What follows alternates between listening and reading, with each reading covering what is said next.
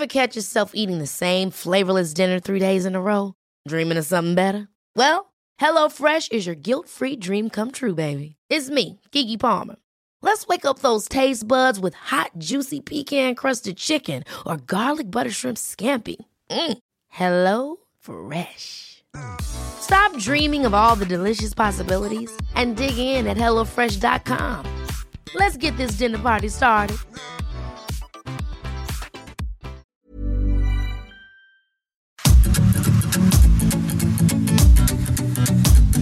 GastroLab es un lugar donde cabemos todos. Aquí encontrarás historia, recetas, producto, materia prima, vinos y un sinfín de cosas que a todos interesa, ya que con cocina y vino se aprende en el camino. Déjate llevar por el chef Israel Arechiga a un mundo delicioso. GastroLab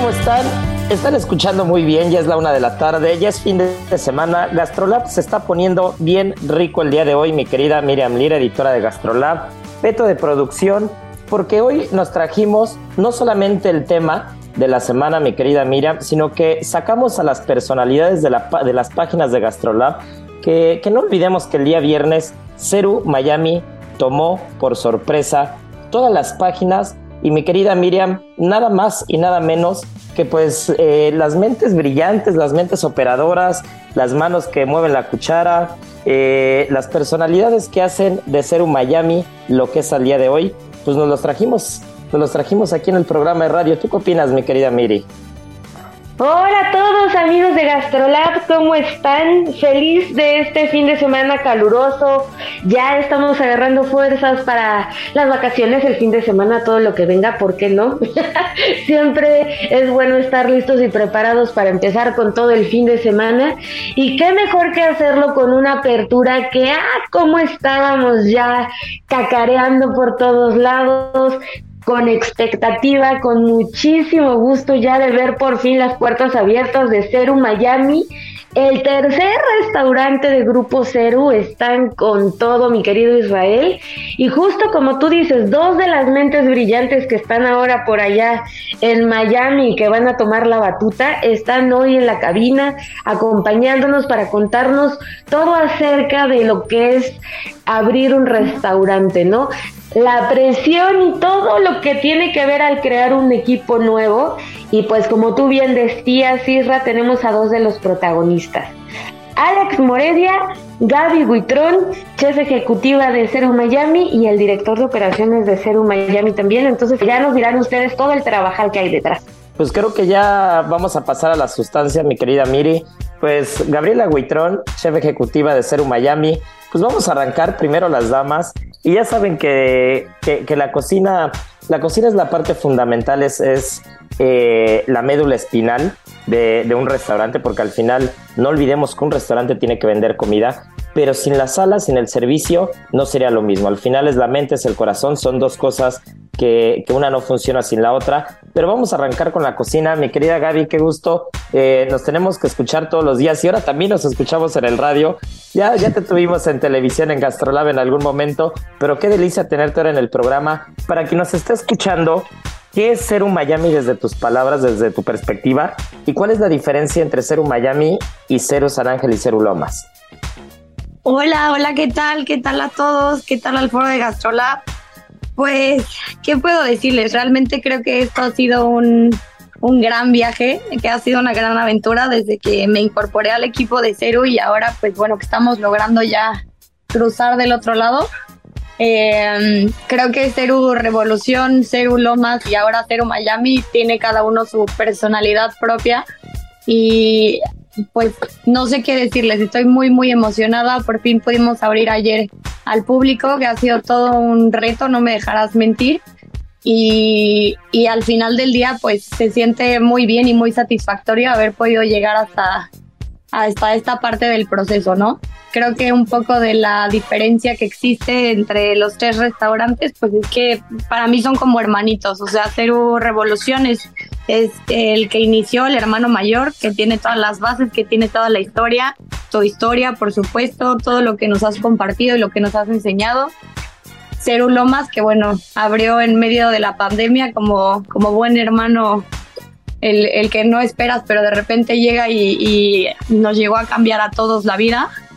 Y ahorita Ceru Miami, que yo creo que es un parteaguas y es el inicio de todas las historias y de muchas aventuras más que, que están por venir, ¿no? Y gastronómicamente hablando, ¿cómo, para quien nos está escuchando, cómo, cómo describirías a Ceru Miami? Porque ya hemos platicado y hemos dejado muy, muy claro en, programas anteriores y sobre todo que muchas de las personas que nos escuchan conocen muy bien los dos restaurantes. Tenemos muy claro que, que Ceru San Ángel es esta cara o esta parte de la cocina tradicional española y Ceru Lomas sigue siendo la cocina tradicional pero ya una cocina de producto. Pero Ceru Miami, ¿cómo lo describirías gastronómicamente hablando? Yo creo que Ceru Miami es, es un viaje gastronómico que, que si bien es completamente eh, la esencia de Ceru per se y seguimos manejando cocina de producto, que es lo que nos encanta hacer y en lo que nos encanta eh, definirnos como, como equipo, como restaurante. Eh, Ceru Miami tiene esta parte más, más lujosa, más elegante. Lleva productos un poco más, eh, más complejos, sabores yo creo que nos vamos un poquito, empujamos un poco la liga más hacia los extremos, jugamos un poco más con, con texturas, con formas, eh, involucramos ingredientes pues obviamente de, de Estados Unidos y, para mí yo creo que gastronómicamente sería como el siguiente nivel eh, para probar y para conocer y para todo lo que lo que implica. Los que ya conocen Cerulomas pues saben que es cocina de producto, que no tenemos eh, ninguna pretensión, que es simplemente el producto hecho de la manera en lo que lo sabemos hacer y aquí, bueno, estamos puliendo aún más las técnicas, incorporando ingredientes eh, más complejos, como ya dije anteriormente, estamos metiendo más regiones, más, más, más esencia, sin dejar de ser nosotros, ¿no? Aquí... Oye, Gaby, ¿y cómo fue el proceso creativo para que, o sea, que todos los restaurantes tengan una línea muy en común, porque la tienen, pero que cada uno se diferencie muy singularmente, ¿no, Isra? ¿Cómo le hicieron para llegar a acuerdos creativamente? ¿Cómo fue su proceso?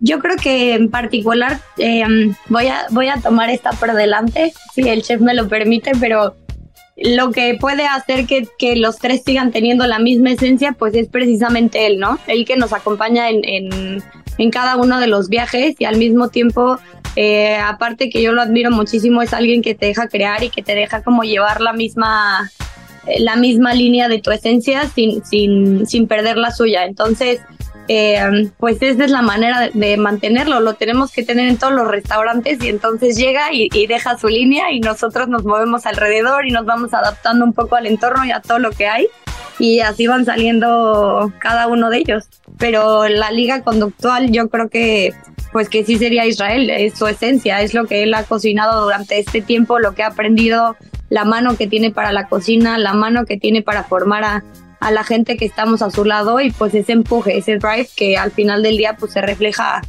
se refleja gastronómicamente, ¿no? Yo ahí creo, Miri, y, retomando la palabra, y ahora sí para, para también cederle el micrófono a Alejandro, yo sí creo que los proyectos son la suma de las personas, más allá de las, sí, sí, sí. de las historias que tienes que contar a través de la cocina, porque era lo que con lo que partía en el concepto básico de un restaurante. Un restaurante per se es un lugar en el que en el que restauras estómagos, ¿no? Pa, pa, partamos desde, desde el punto más sencillo de desde la, la definición. Así es, así es. Partamos desde el origen, ¿no? Y, y finalmente la cocina y la gastronomía han evolucionado a un punto en el que ya tienes no únicamente que satisfacer una necesidad básica como es comer, sino, sino también eh, tienes, que eh, tienes que satisfacer otras necesidades, ¿no? Otras necesidades que van más allá con la parte cultural, con la parte intelectual, eh, rascar esa cosquilla, como diría Alejandro, que, que ahora nos platicará su, su punto de vista, también de la eh, de, esta, de esta duda alrededor de la cocina, de la gastronomía, de, cómo se hacen las cosas, de, ir más allá de, de satisfacer un gusto como tal y, y poder, poder crear y poder imprimir personalidades diferentes en un solo concepto. Y yo creo que eso es lo que, lo que ha hecho que Ceru funcione, ¿no? Que Alejandro haya puesto su sello en Cerulomas, que Gaby haya puesto su, su sello en Cerulomas, que ahora Mariana, que, este, que sigue de viaje la mendiga, de verdad no, no para de viajar esa mujer ahora. Pero este. Ya le extrañamos, ya, le, extrañamos. Ya le extrañamos, eh, que ahora mismo le está imprimiendo su sello, que José Luis de, de, la misma manera lo hace en San Ángel, Josefina en San Ángel, y que ahora tanto Gaby como Alejandro lo están haciendo eh, en Miami, ¿no? Creo que esa parte es fundamental y, y un concepto exitoso, un concepto que funciona, eh, como lo decía Gaby, ¿no? Se marca una línea pero el resultado es la suma de diferentes personas, de diferentes mentes y el, el asumir un proyecto como, como el medio para dar a, dar, dar a comunicar algo, dar a conocer algo que quieres decir o que quieres dar a conocer, ¿no?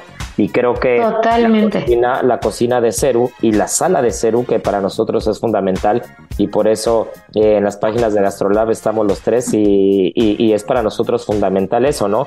Alejandro es columnista también de, del Heraldo de México y a través de su columna pues ha, ha, ido llevándonos de la mano de lo que es la sala y nos ha, nos ha sumergido a un, a un océano que probablemente muy pocas personas conocen, ¿no? Más allá del llegar a un restaurante, sentarte y comer, sino lo que es el servicio y lo que hay detrás. Y yo creo que esa suma, esa suma de personas, esa suma de, historias, esa suma de, ángulos que hay que, cada uno ve y que cada uno cubre, es lo que da por, por, resultado a un restaurante o un concepto que pueda funcionar o que no pueda funcionar, ¿no?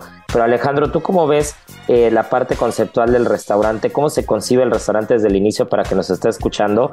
Eh, que más allá de lo que nos has ido platicando en las columnas, creo que es fundamental que quien nos escucha en el radio entienda cómo se, cómo se hace desde el principio, cómo se crea una sala desde el principio y lo fundamental que es la sala en el proyecto, ¿no? Claro, pues con mucho gusto. Primero, pues saludando a todos. Muchas gracias por tenernos aquí en el, en el programa. Muy contentos y muy contentos también con esta apertura, caray. Que, que como dijeron al principio, ha sido una cosa larga. Y, y pero pues bueno, ya estamos aquí, ¿no? Eh, el tema conceptual, yo creo que es una, una evolución que se ha venido dando de una manera muy, muy natural, eh, retomando un poquito lo que tú dijiste, lo que dijo también Gaby, entre los primeros dos Cerus y este obviamente respetando en cada caso las distancias y, y, el contexto y la idiosincrasia de los lugares en donde, en donde los tenemos, ¿no? Al final de cuentas, si bien hay un hilo conductor y si bien hay un concepto, pues también hay que saber adaptarnos en todo momento, ¿no? No es lo mismo eh, una parte de la ciudad que otra y, y, por supuesto, si ese es el caso, pues mucho más o mucho más grande será la diferencia si te vas a otro país, ¿no? Como, como todo en la vida, hay que adaptarse para lograr hacer las cosas al 100 yo creo que eh, una de las partes más importantes que, que, se ha logrado en Ceru Miami y, que se ha ido logrando hacer también quizás hacia atrás en retrospectiva en, en, en Lomas y en San Ángel es precisamente el tema del, de la formación del equipo, ¿no? O sea, uno puede tener la mejor idea, el mejor concepto, pero si no tienes el equipo correcto para desarrollarlo, pues se queda en eso, se queda en un concepto, o sea, no, no, no lo vas a lograr materializar. Y, y justo creo que ese es el, el éxito, ¿no? Eh, se va viendo también la, la, evolución que vamos teniendo todos nosotros como, como, como equipo, eh, liderados eh, obviamente por, por ti, por Isra, y como, como lo dijo Gaby, ¿no? La, la, el hilo conductor, la, la, la, mano la llevas tú y luego, como tú dijiste, pues nosotros vamos ya entendiéndonos y vamos entendiendo el concepto cada día más y vamos aportando esta evolución y de la misma manera la gente que vamos incorporando día a día. Y pues nada, aquí en Miami eso ha sido una cosa súper interesante. Eh, a final de cuentas es un lugar que nosotros no conocíamos, estamos conociendo apenas y como todo, o sea, las diferencias en la forma de pensar, las diferencias en la forma de, de actuar, las expectativas que tiene tanto el cliente como, como el mismo colaborador, pues son, son cosas que, que, nosotros tenemos muy poco tiempo para entender y, y, muy poco tiempo para lograr tener capacidad de reacción ¿no? y poder adaptarnos a ellas. Y yo creo que ese es el, el reto más interesante y, es ahí donde se empieza a notar más que nosotros tres como equipo ya llevamos mucho tiempo trabajando juntos. Nos, nos, ahorramos una muy buena parte de esa curva de aprendizaje y la vamos logrando avanzar mucho más rápido, ¿no? Claro, Alex. Oye, qué importante también que la gente se dé cuenta que no solamente el valor de todo un restaurante recae en la comida, ¿no? Sino que, como tú muchas veces nos has dicho, es un 50% y 50%. La parte del servicio tiene un peso enorme. Cuéntanos acerca de eso, cómo fueron armando el equipo poco a poco, les costó trabajo, fue sencillo. Eh, sí, como, como dices, yo creo que es una parte también súper importante. Puedes tener la mejor comida del mundo, el mejor equipo de cocina, pero si no tienes quien transmite el mensaje, pues no vamos a llegar tan lejos. Eh, armar el equipo fue un poco complicado, pero desde que llegamos y empezamos a hacer las, las entrevistas, desde que empezamos a, a entender cómo hace tic-tac la gente aquí, pues tomamos la decisión de, enfocarnos más en un tema de cómo es la persona, qué trae adentro la persona, más que enfocarnos en el nivel técnico o en el nivel de experiencia que trae. Entonces, de esa forma, cada vez que íbamos eligiendo una persona que se sumara al equipo, buscábamos que cumpliera con, con, ciertas características que se complementaran muy bien con el resto de la gente que ya teníamos. Digo, a final de cuentas, la parte técnica la tenemos nosotros tres perfectamente aterrizada. Eso es mucho más fácil de, de transmitir, eso es algo que sí podemos transmitir cuando eh, un tema de personalidad, un tema de ética, un tema de buena moral, no es algo que nosotros podemos transmitir. Eso es algo que se tiene que traer de casa. Y si no lo traen, no hay forma que nosotros lo saquemos en la gente. Entonces, ese fue el foco.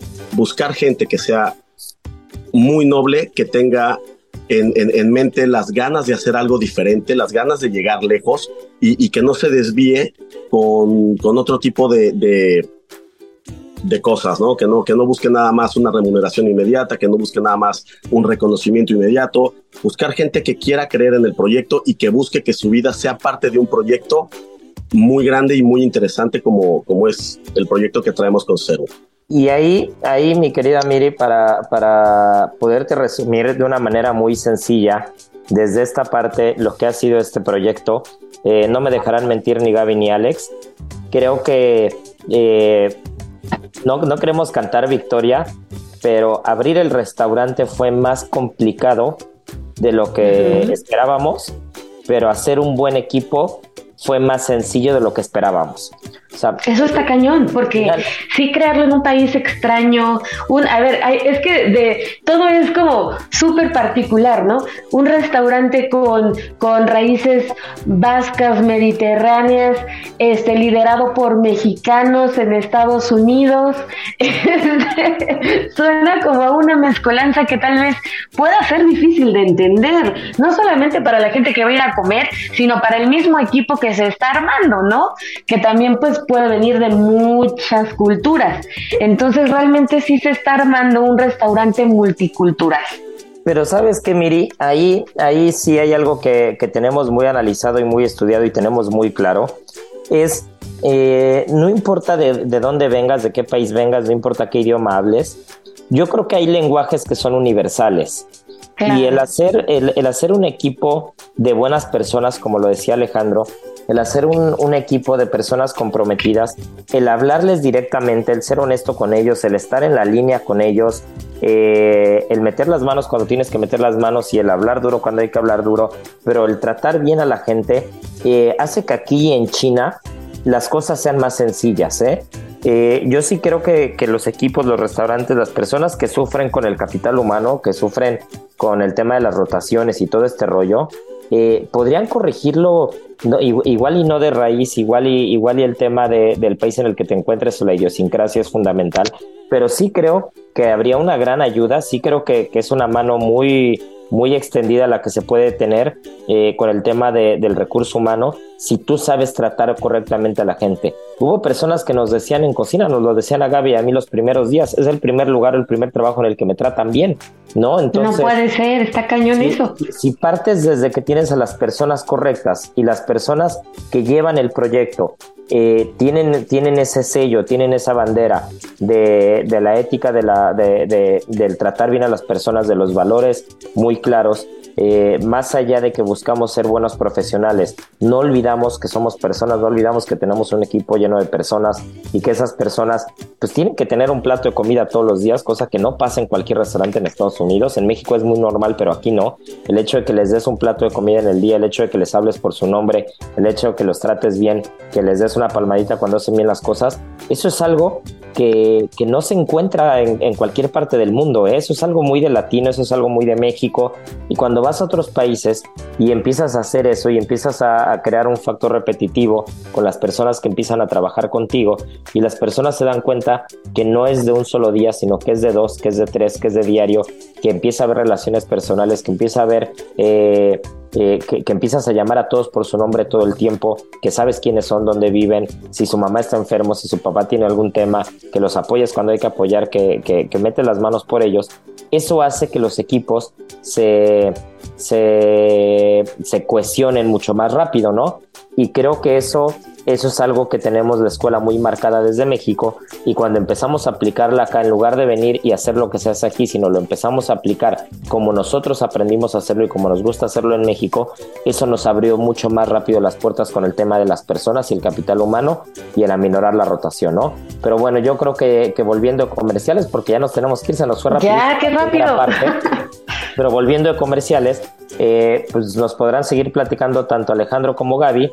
Eh, ¿Qué ha sido la parte más complicada de este proceso para abrir el restaurante? Para quien nos ha escuchado, eh, ¿cómo se estructura un plato desde cero? Que ahorita anda Gaby muy metida con el tema de postres y algunos platos nuevos y algunas cosas. Y por ejemplo, en el tema de sala, que también es fundamental, ¿cómo tienes, cómo tienes que elaborar una carta o cómo tienes que hacer la carta de vinos y pensado en qué? Debido a que no es tan fácil o no es tan sencillo cuando estás en otro país diferente, con costumbres diferentes, tanto de consumos como de conocimiento, ¿no? Entonces, yo creo que vamos a aprender mucho de este programa, pero eh, no se nos despeguen porque volvemos y estamos en cinco minutos de regreso. GastroLab. ¿Sabías que puedes hacer unas deliciosas trufas de crema de cacahuate? Si deseas una botana suave, saludable y fácil de hacer, esta receta es ideal para ti. Las trufas de crema de cacahuate aportan flavonoides, mismos que ayudan a fortalecer nuestra función cognitiva y además no contienen gluten, por lo que resultan ideales para personas que padecen de enfermedades celíacas. Aprende a preparar unas deliciosas trufas de crema de cacahuate en las redes sociales de GastroLab en Adicción Saludable, porque la comida rica no tiene que ser aburrida.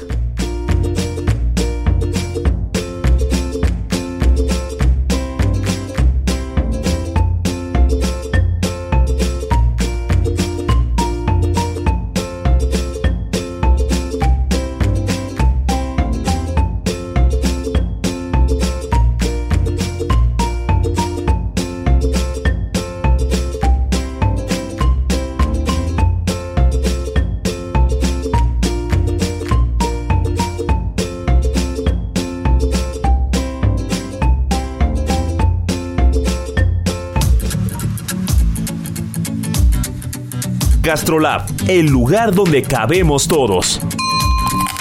Vamos a una pausa y regresamos.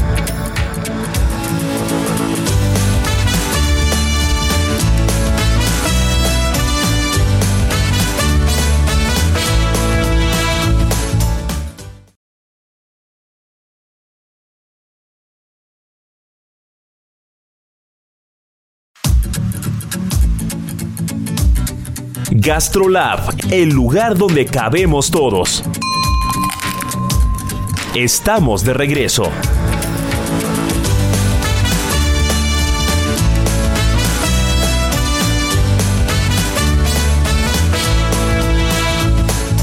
GastroLab, historia, recetas, materia prima y un sinfín de cosas que a todos nos interesan.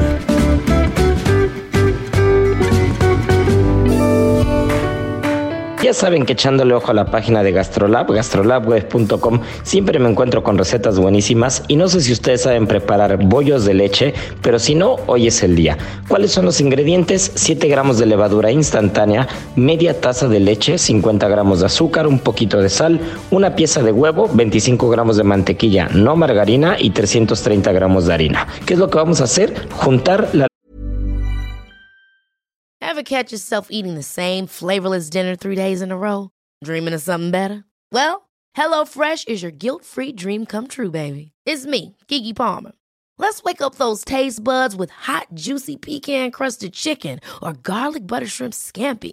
Mm. Hello Fresh. Stop dreaming of all the delicious possibilities and dig in at HelloFresh.com. Let's get this dinner party started.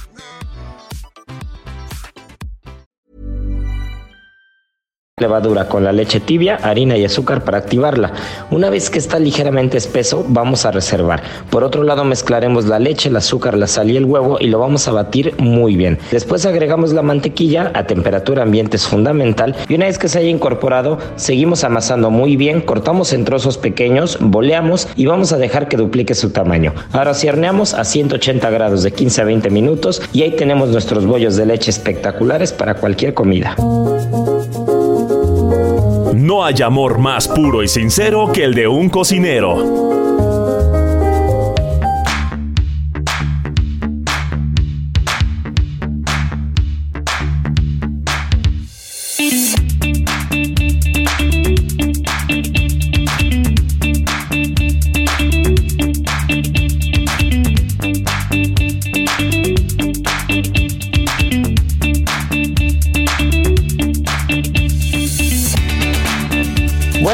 Estamos de vuelta y tal como se los anticipamos desde el inicio del programa, se iba a poner bien bueno eh, Gastrolab el día de hoy porque hay mucha carnita, hay, mucho, hay mucha tela de dónde cortar. Y seguimos aquí con Gabriela Huitrón, chef ejecutiva de Ceru Miami, con Alejandro Moredia, general manager, director de operaciones de Ceru eh, Miami también, y está a cargo de la sala. Y estábamos platicando justo antes de irnos a comerciales, pues de lo importante que era el capital humano, el trato, el hacer un equipo y a veces lo sencillo que puede resultar eh, que la clave está en únicamente tratar bien a las personas y hacerlos, hacerlos pertenecer en un equipo, ¿no? Y la formación viene después. Pero hablando en el tema de la formación, Alex, y en el tema de la sala, para no perder ese hilo, eh, ¿Qué es lo más complicado que tú has visto dentro del equipo de Ser un Miami para quien nos está escuchando? Y en el tema de la carta de vinos, la capacitación, la estructura de la carta de vinos, que es algo que, que sabemos que a todo mundo le llama mucho la atención, hay mucha curiosidad alrededor del vino. En los últimos años el consumo per cápita en México ha aumentado. A nivel mundial el vino ha tomado las salas de los restaurantes, ha tomado las casas. No únicamente se ve como, como esa bebida costosa que, que todo el mundo le tiene miedo al sommelier a pedirla. Cada vez está más en boca de todos, en la copa de todos. ¿Y, qué tan complicado es comparado contra México el atinarle o el hacer una, una buena selección ligada al lugar donde estás abriendo el restaurante y sobre todo a los gustos tan diferentes o tan versátiles que, puede, que pueden derivarse de una ciudad tan cosmopolita como es Miami? Claro, pues bueno, a ver, primero la, la primera pregunta que hiciste. Lo más difícil de armar un equipo, sobre todo aquí en Miami, es que la forma en la que están acostumbrados a trabajar es totalmente diferente a la que estamos acostumbrados nosotros. Entonces es, es un tema que ya de por sí en México tuvimos que, luchar mucho con cambiarle el chip, por decirlo de alguna forma, a, la gente, pues acá lo, lo, lo, tenemos que hacer todavía más, con la diferencia de que volvemos a lo mismo que dije hace un momento. Es un lugar con una idiosincrasia y con formas totalmente distintas a las que tenemos nosotros. Entonces, pues básicamente eso, ¿no? O sea, es, es un tema de, de, encontrar la forma en la que puedes hacer que, que la idea de este cambio de chip realmente para que funcione tiene que venir desde adentro de ellos. O sea, uno tiene que mostrarles lo que, lo que queremos, pero plantearlo de una forma en la que ellos se convenzan a sí mismos de, de, de, que la forma en la que se les están pidiendo las cosas es la correcta.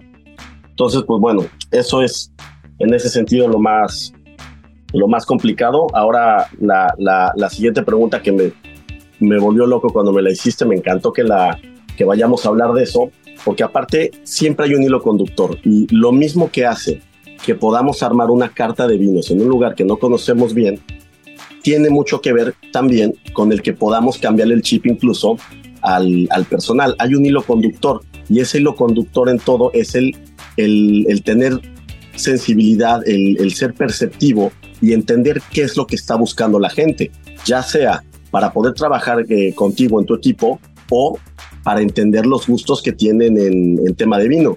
Y bueno, ya profundizando un poquito más en eso, los gustos que se tienen aquí en, Estados Unidos, en Miami en particular, son muy diferentes a los que se tienen en México. Y aclaro Miami porque Miami tiene, tiene lo suyo y si habláramos de otro lugar como, como Nueva York, pues nos daríamos cuenta que Nueva York está ahora pasando por un momento en el que prácticamente lo único lo que se habla en términos de vinos son vinos orgánicos, vinos eh, pues con, con, este tipo de características, ¿no? Pero bueno, vamos a enfocarnos en, en Miami. Eh, para poder armar una carta que se adapte, lo primero que hicimos fue ver qué es lo que estaban ofreciendo otros lugares. En el momento que vas viendo qué es lo que ofrecen otros lugares, tienes ya una base desde la que puedes partir con un conocimiento, ¿no? Después de eso, es bien importante acercarse mucho al cliente y, ser muy receptivo, ¿no? Preguntar, entender. Muchas veces, sobre todo en tema de vinos, como tú decías, la gente se espanta mucho y no le gusta hablar de eso. O sea, quieren probar, tomarlo, pero no es algo con lo que se sientan cómodos. Incluso el mejor ejemplo lo que, lo que decías tú, Isra. La, gente se asusta y le tiene miedo a la figura del sommelier. Y esto es algo que nosotros lo vivimos muy, muy de cerca en, en Cerulomas y que ya también traemos ese antecedente para poder entender cómo empezar a buscar darle la vuelta a esa situación, ¿no? Y al final de cuentas, como todo en la vida, tienes que acercarte a tu cliente, tienes que saberlo escuchar, tienes que ser un poco también de, trabajo de, interpretación, porque la mayoría de la gente no, no sabe bien qué es lo que quiere y tampoco sabe bien qué es lo que no quiere. Y ahí es donde entra nuestro trabajo de interpretación. Y con eso ir moviendo un poquito y hacer lo que, lo que aquí se le llama el fine tuning, ¿no? ir modificando de a poquito, afinando y afinando y afinando, y es hacer lo que estamos haciendo ahora, que llevamos semanas en las que vamos ajustando la carta hasta que eventualmente logremos lo que necesitamos tener. Oye Alex, qué interesante, pero cuéntanos qué se está bebiendo entonces en Miami, qué gustos tienen, son más frescos, son dulzones, hacia dónde se está moviendo el vino allá por esos lares. Sí, justo, bueno, a diferencia de México, que México se, está tomando mucho vino mexicano ahora, se, toma mucho vino eh, español. Acá en Miami es justo lo que acabas de decir. Se va más por algo que sea fresco, se va más por algo que sea eh, floral, afrutado, dulce. Son, son como los gustos que se tienen aquí. Y algo que a mí me llamó mucho la atención desde el principio, la gente se enfoca, o el, principal punto de foco es, eh, es el tipo de uva. No es realmente si tienen o no tienen paso por barrica, eh, la procedencia, como que no, no hay ese, ese nivel de, de, interés o de conocimiento como, como se empieza a ver en México, ¿no? Aquí la gente le gusta y te dice, quiero Chardonnay, y tiene uno o dos lugares de, que, de, de, donde les gusta y es un poquito más complicado sacarlos de ahí. GastroLab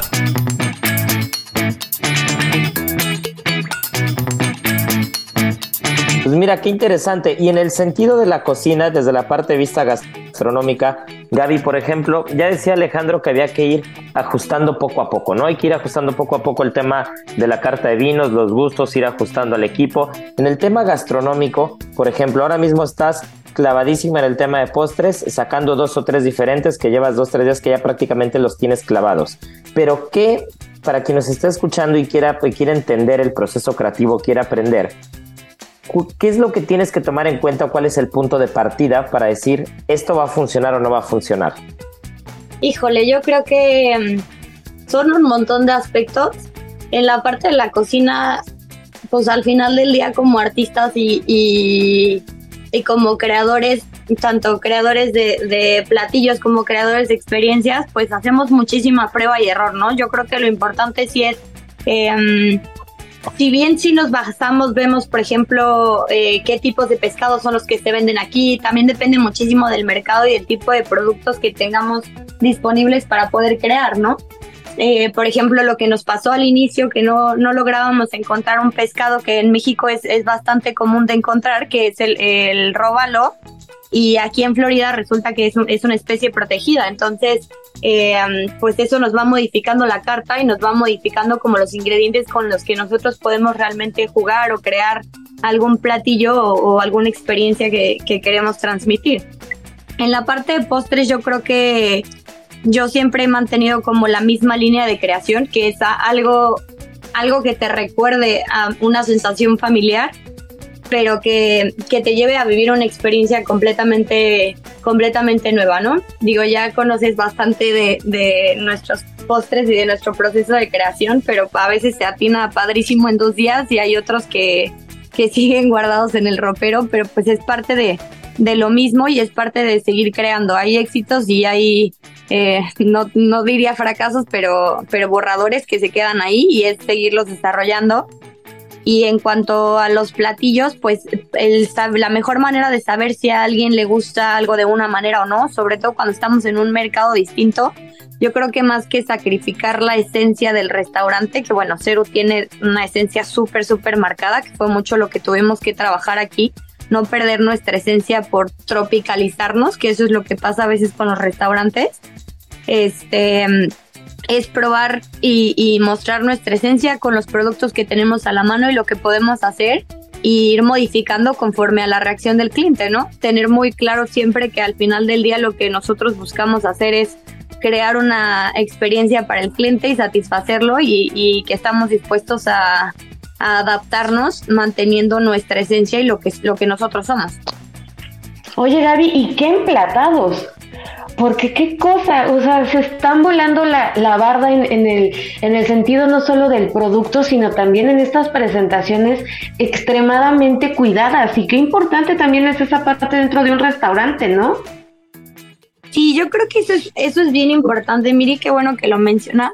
No sé si lo puedo decir de esta manera, espero que sí, si no, pues ya me borran o algo, pero siempre me preguntan como de, oye, ¿cómo es eh, ser un Miami? Yo digo, es la misma esencia, el mismo respeto al producto, eh, la misma creación, el mismo hilo conductor, pero estamos revolucionados en todos los sentidos. Eh, como bien lo ha dicho Alex y lo ha dicho Isra, ha sido bastante complicado para nosotros abrir hemos tenido varios obstáculos, pero bueno, lo que no te mata te hace más fuerte y sin duda que estamos preparados para todo.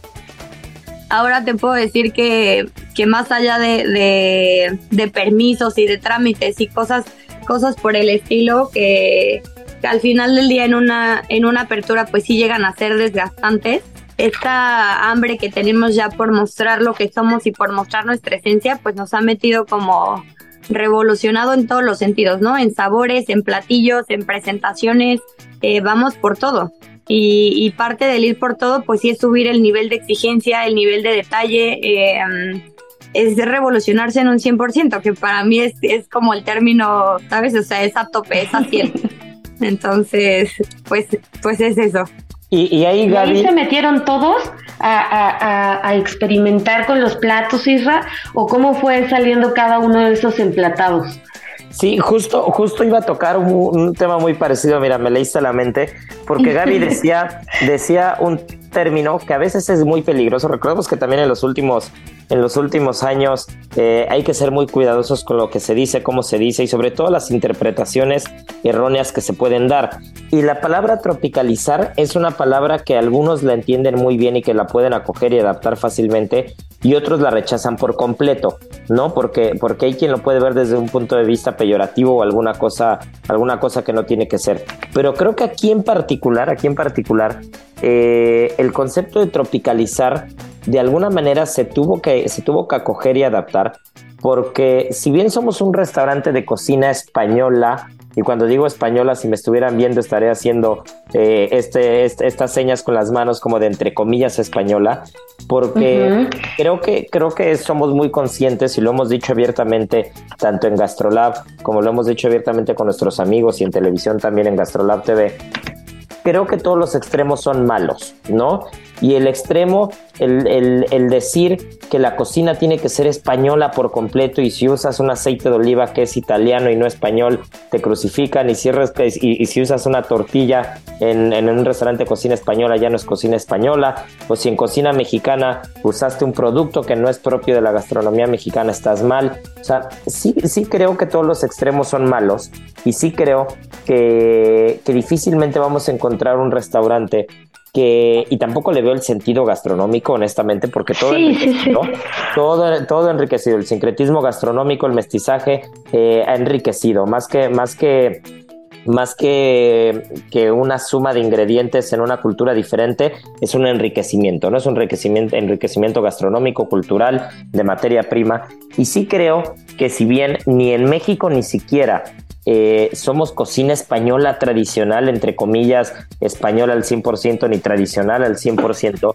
Aquí en Miami, eh, algo que tuvimos que hacer fue escuchar y entender. Siempre nos ha gustado escuchar, esa es parte de la función de Alejandro en la sala. Alguien tiene que escuchar y, Alejandro es muy bueno en eso, ¿no? Entonces, él escucha, descarta lo que, lo que puede no tener mucho sentido, pero lo que sí tiene sentido y lo que tenemos que oír todos, nos lo hace saber y tenemos que platicar de ello, ¿no? Entonces, justo parte de este proceso creativo y parte del proceso de, de, armar el restaurante, de acabarlo, de, de poder abrirlo, fue a hacer pruebas y hacer eh, Friends and Family durante varias semanas. Y durante esas semanas se fue escuchando, ¿no? Y se fue escuchando eh, los comentarios de personas que venían de fuera, de personas que llevan años viviendo aquí, de latinos que ya son prácticamente americanos, de americanos 100% que no tienen nada que ver con la cultura latina, pero sin embargo todos convergen en este punto en Florida, ¿no?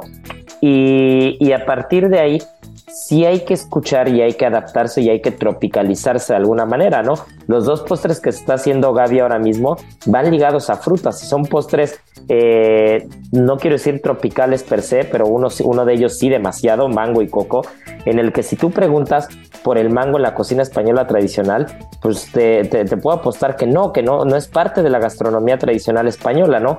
Sin embargo, el saber escuchar y el saber adaptarse y el entender que sí hay cosas que pueden ir muy bien, que hay cosas que se pueden adaptar sin perder la esencia, como lo decía Gaby al principio, pues sí creo que, creo que es fundamental eso, ¿no? Y los emplatados son parte inherente a esta, a esta tropicalización, por llamarlo de alguna manera porque si nos preguntas en Cerulomas qué es lo que buscamos, no buscamos que le salga humo a un pescado que acaba, que acaba de salir del asador, ¿no? O no buscamos, no buscamos que salga volando una gaviota del socarrat cuando abres el, el hosper, ¿no? lo, que, lo que buscamos es que las cosas tengan un sentido gastronómico y sepan a lo que tienen que saber. Pero estando en una ciudad donde la apariencia es fundamental, es importante, no únicamente en la gastronomía, sino, sino en la cultura, en la cultura diaria. Eh, nuestra, nuestra cocina y el restaurante tiene que estar a la altura de lo, que, de lo que se espera en una ciudad como esta, ¿no?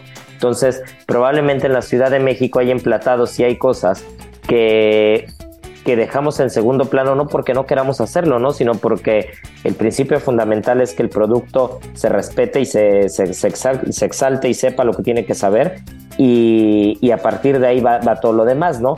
Pero aquí sí ha habido platos que tuvimos que empezar el proceso creativo a la inversa. No fue eh, que el snapper o que el brancino o que el rodaballo sepa lo que tenga que saber y después veo cómo me complico la vida, sino qué plato nos va a complicar la vida para que se vea como todo mundo quiere que se vea, pero que sepa como nosotros queremos que sepa, ¿no? Y entonces ahí es donde los emplatados eh, toman un lugar fundamental, un lugar importante, ¿no? Y por eso el factor wow, el factor Instagram, eh, tiene que ser parte, parte importante de la concepción del restaurante y sobre todo de, del sello, la apariencia que puede tener ser más allá de que un pescado sigue siendo un pescado asado estilo guetaria como se hace hace 300 años, ¿no? Eh, Pero qué importante lo que estás diciendo, qué importante lo que estás diciendo porque eso es lo que hace un restaurante único y especial. Toda esta parte del sincretismo, ¿no? Porque convergen tantas culturas, tantos espacios, tantos sabores que al final son platos, son, son creaciones, como decía Gaby, eh, es un servicio como el que está dando Alex, que no vas a encontrar en ningún otro lugar. Así es que entonces tienen un restaurante único y seguro por ahí ya estaremos buscando alguna estrella o algo, ¿no? ¿O cuál es la expectativa? Pues que nos diga Gaby y Alex, ¿no? ¿Cómo lo ven? Pues yo creo que más que buscándola, estamos trabajando en, qué es lo necesario para, para conseguirla, Mimiri. Así que estamos con todo y a tope, preparados para ella. Sí, tal Un cual. Gran inicio, sin duda. Tal cual. Esto es todos los días. Trabajo de todos los días. Pues así es, así es, mi querida Miri, a todo el auditorio de Gastrolab que nos está escuchando. Nos quedan muy pocos minutos, pero creo que quedó muy clara la idea, ¿no? Un concepto es la suma de todas las personas, de todas las personas que lo forman, que se involucran en el, en el proyecto de principio a fin. Y, pues nada, ser un Miami ha nacido por fin, finalmente esta semana vio la luz y estoy seguro, mi querida Miri, que estaremos hablando mucho de este restaurante porque todo lo que viene son cosas buenas y con el equipo que tenemos no hay quien nos pare. Pero sabes Estoy segurísima. Pero lo que nos va a parar es el reloj, mi querida Miri, la guillotina, porque nos están quedando un par de minutitos nada más. Y, y para no habernos quedado únicamente con ser un Miami todo el día, nos ibas a platicar de un evento muy particular en este par de minutos que nos quedan en el que el falafel es fundamental. A ver, cuéntanos. GastroLab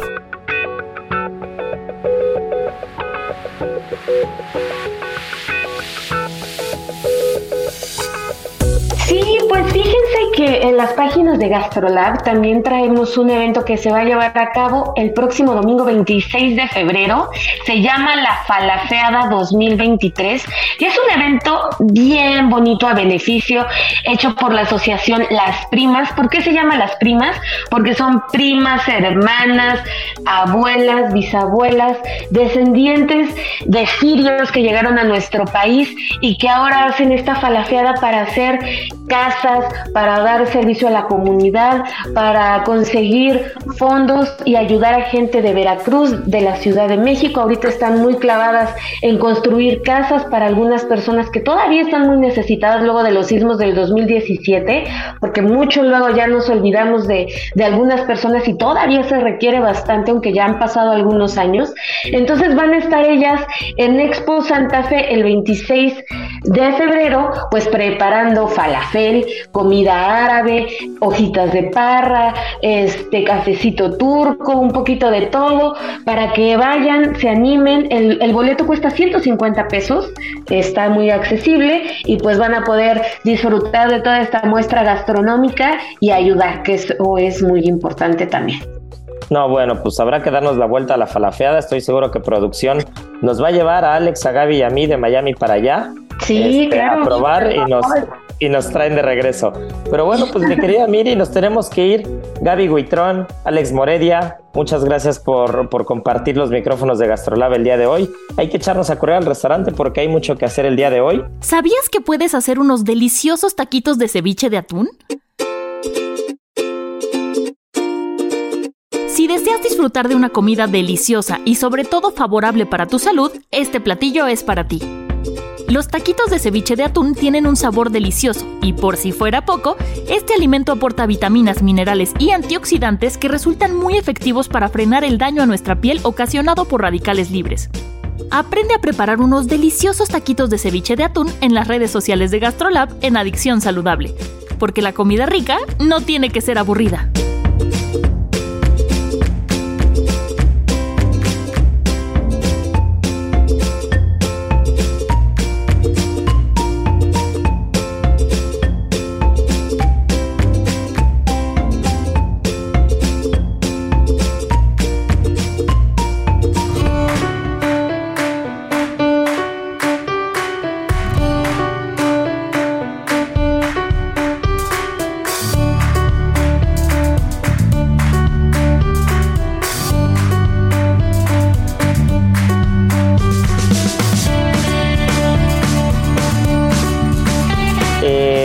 Querida Miri, pues como siempre, un placer estar contigo, con nuestro buen veto de producción. Y no nos podemos ir sin eh, decir a la, ganadora de la adivinanza de la semana pasada, que fue Leticia Pérez.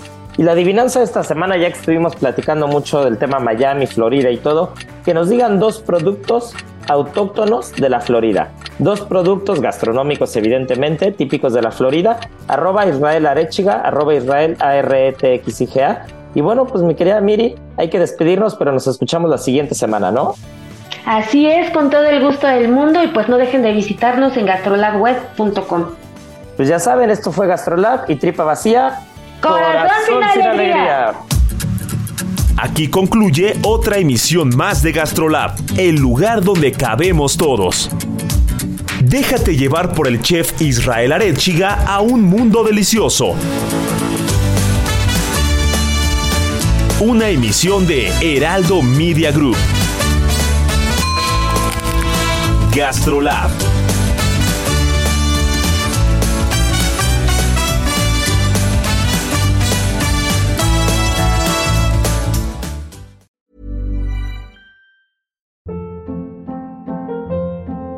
Hold up. What was that? Boring. No flavor. That was as bad as those leftovers you ate all week. Kiki Palmer here, and it's time to say hello to something fresh and guilt-free. Hello Fresh. Jazz up dinner with pecan-crusted chicken or garlic butter shrimp scampi. Now that's music to my mouth. Hello Fresh. Let's get this dinner party started. Discover all the delicious possibilities at hellofresh.com.